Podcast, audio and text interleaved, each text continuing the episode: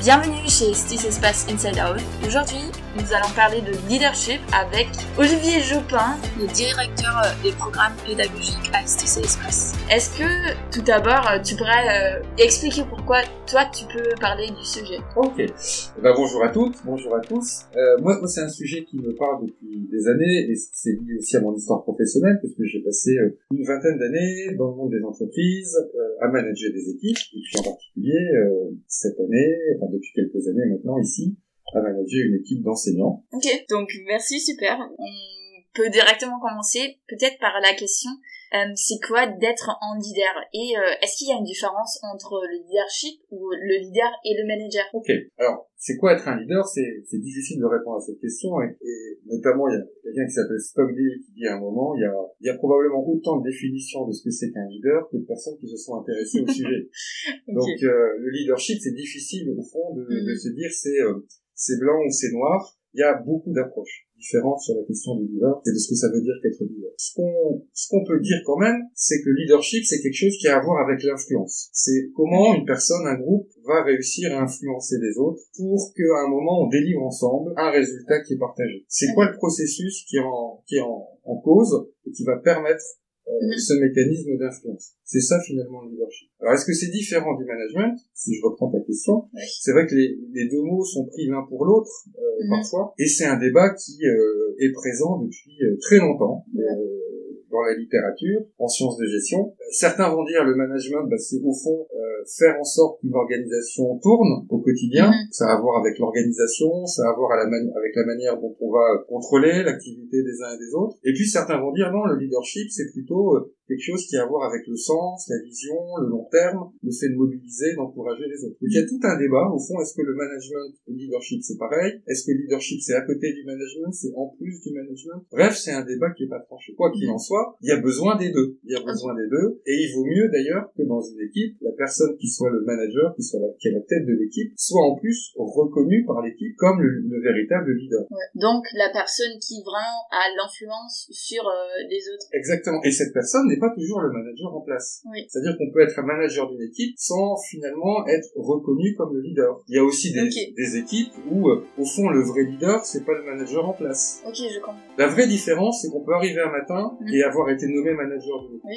Alors que pour être leader et reconnu comme leader, il faut que les autres vous reconnaissent comme leader. Mhm. Et, Ça vient de l'extérieur. C'est toute la différence. et euh, là, j'aimerais bien euh, ajouter une citation de Vince Lombardi, c'était un entraîneur de football américain, qui disait que les leaders ne sont pas nés, ils sont faits. Et ils sont faits comme tout le reste à travers le labeur. Donc est-ce que t'as as, une pensée euh, qui vient? Toute la question qu'il y a derrière, c'est est-ce qu'on, est-ce que l'on est NAIT, du verbe naître, Mhm. leader ou est-ce qu'on peut le devenir? Est-ce qu'on peut se former au leadership ou est-ce que c'est lié au fond à des euh, caractéristiques, des traits de personnalité particuliers qui font nous des leaders? Et ça aussi, c'est un vrai débat depuis... euh, on étudie le leadership depuis à peu près 150 ans. Ok. Et la première manière dont on a regardé les choses, c'est de dire un leader, c'est quelqu'un d'un peu exceptionnel. C'est un peu l'idée du super-héros. Mhm.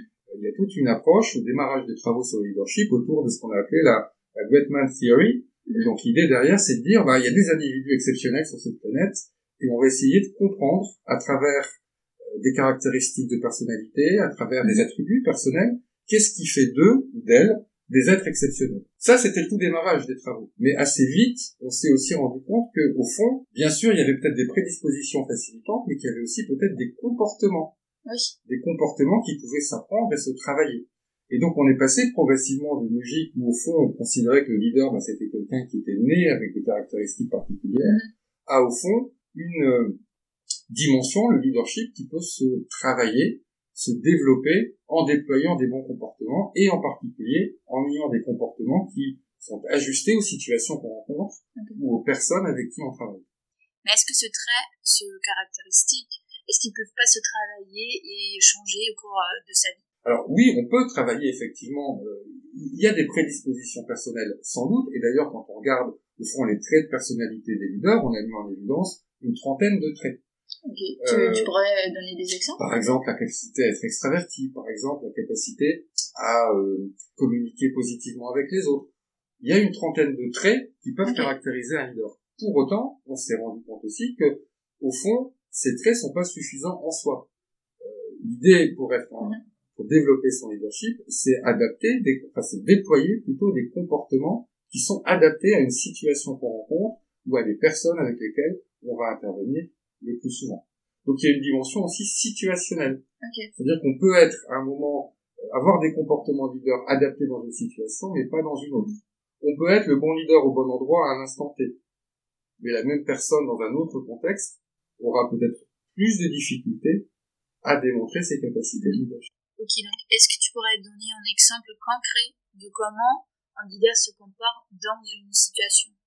Alors, il y a encore une fois pas de réponse toute faite à ça parce qu'il y a autant de façons de se comporter ou de mm. styles de leadership au fond que de situations qu'on peut rencontrer. Alors il y a plein d'auteurs qui ont cherché à essayer de trouver, à, mettre en évidence des styles, notamment, euh, moi je travaille beaucoup avec une approche dite du leadership émotionnel.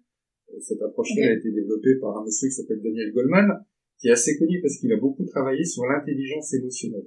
Euh, et donc il a, il a conduit aussi ses travaux sur le champ du leadership à essayer de comprendre, au fond, à partir d'une situation, à partir d'entreprises qu'il analysait et qui réussissaient sur le plan mhm. économique, qui performaient sur le plan économique, quels étaient les comportements ou les styles qui étaient déployés par ces leaders. Et en fait, il s'est rendu compte qu'il y avait, au fond, six grandes familles de comportements, six grands styles, euh, très différents les uns des autres. Il a par exemple un style qu'il va qualifier de directif. C'est mhm. typiquement le leader qui va chercher de manière un peu basique la conformité aux directives qu'il donne. Il met en évidence, par exemple, un style exemplaire. C'est le leader mhm. qui va euh, pousser son équipe à toujours améliorer la performance, toujours aller plus loin, ne jamais se satisfaire de l'existant. Mais il va aussi mettre en évidence des styles, par exemple, affiliatifs. C'est le leader qui va mettre toute son attention sur la qualité de la relation qu'il a avec les autres. Mm Fût-ce au détriment, au fond, du travail qu'on a réalisé ensemble.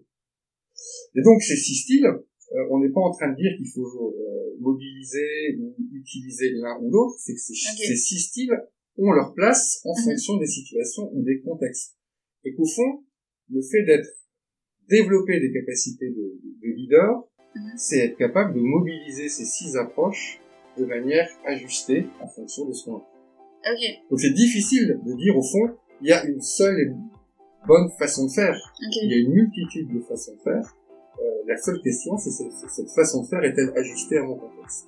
Du coup, dernière question. Vas-y. Euh, donc, euh, s'il y a plusieurs approches, comme tu dis, et s'il faut s'adapter surtout à la situation, comment est-ce que nos étudiants ils peuvent commencer à travailler leur leadership La première chose, c'est de trouver au fond son style de confort, son style naturel. Mhm. J'ai parlé de Goldman, mais j'aurais pu utiliser plein d'autres approches. Euh, si je refais aussi un petit peu l'histoire, on est parti, on évoquait tout à l'heure la question un peu héroïque du super-héros, du leader un peu être exceptionnel. Mhm. Euh, puis on a dit qu'il y avait des comportements peut-être qui étaient qui, qui, étaient mobilisables. Aujourd'hui, on a plein d'approches aussi du leadership dit positif. Mhm. C'est quoi ces approches? C'est au fond de se dire c'est le leader qui va avoir un impact positif sur son environnement et sur son l'ensemble de son environnement. On a par exemple aujourd'hui d'un leadership, des approches d'un leadership dit éthique, d'un mhm. leadership authentique, d'un leadership serviteur, au service des autres. Et là, on est aux antipodes, au fond, de la vision un peu héroïque, Superman ou Wonder mhm. Woman du leadership des premiers, euh, des premiers travaux qui ont pu être réalisés.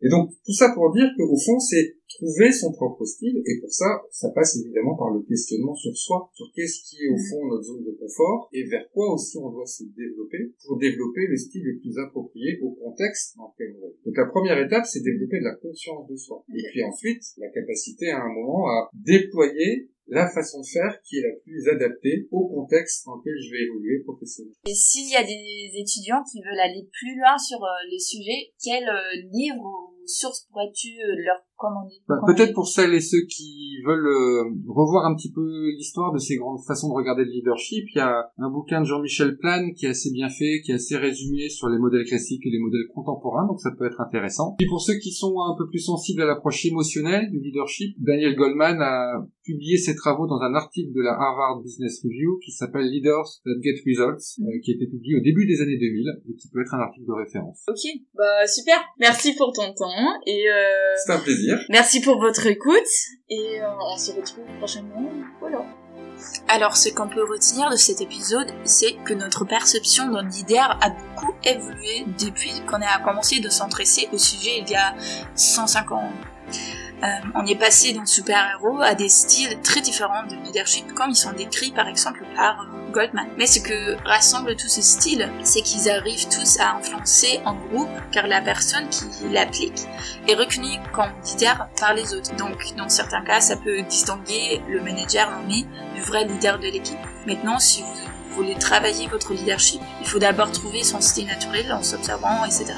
Et puis apprendre à réagir adapté à la situation dont on se trouve. Si vous voulez aller plus en profondeur dans le sujet, vous pouvez trouver les sources que Olivier vient de proposer dans la description et sinon vous pouvez vous contacter directement sur Teams si vous faites partie des écoles. Merci Johanna. Mais pour toi personnellement, tu dirais c'est quoi ton style de leadership? Moi? Ouais, alors si je reprends euh, Goldman, il y a plusieurs choses qui se mélangent. Il y a un côté chez moi qui est euh, très participatif, d'ailleurs tu vois ici avec l'équipe. Je prends peu de décisions seul. Ok. Je travaille beaucoup en, team, ensemble et en co-construction. Donc il y a cette dimension-là. Si je me regarde vraiment, il y a fondamentalement un côté très exemplaire. Mhm. C'est-à-dire que je suis aussi quelqu'un qui, par mon histoire personnelle, euh, a besoin d'aller plus loin, de se dépasser et de pousser à les choses avancent.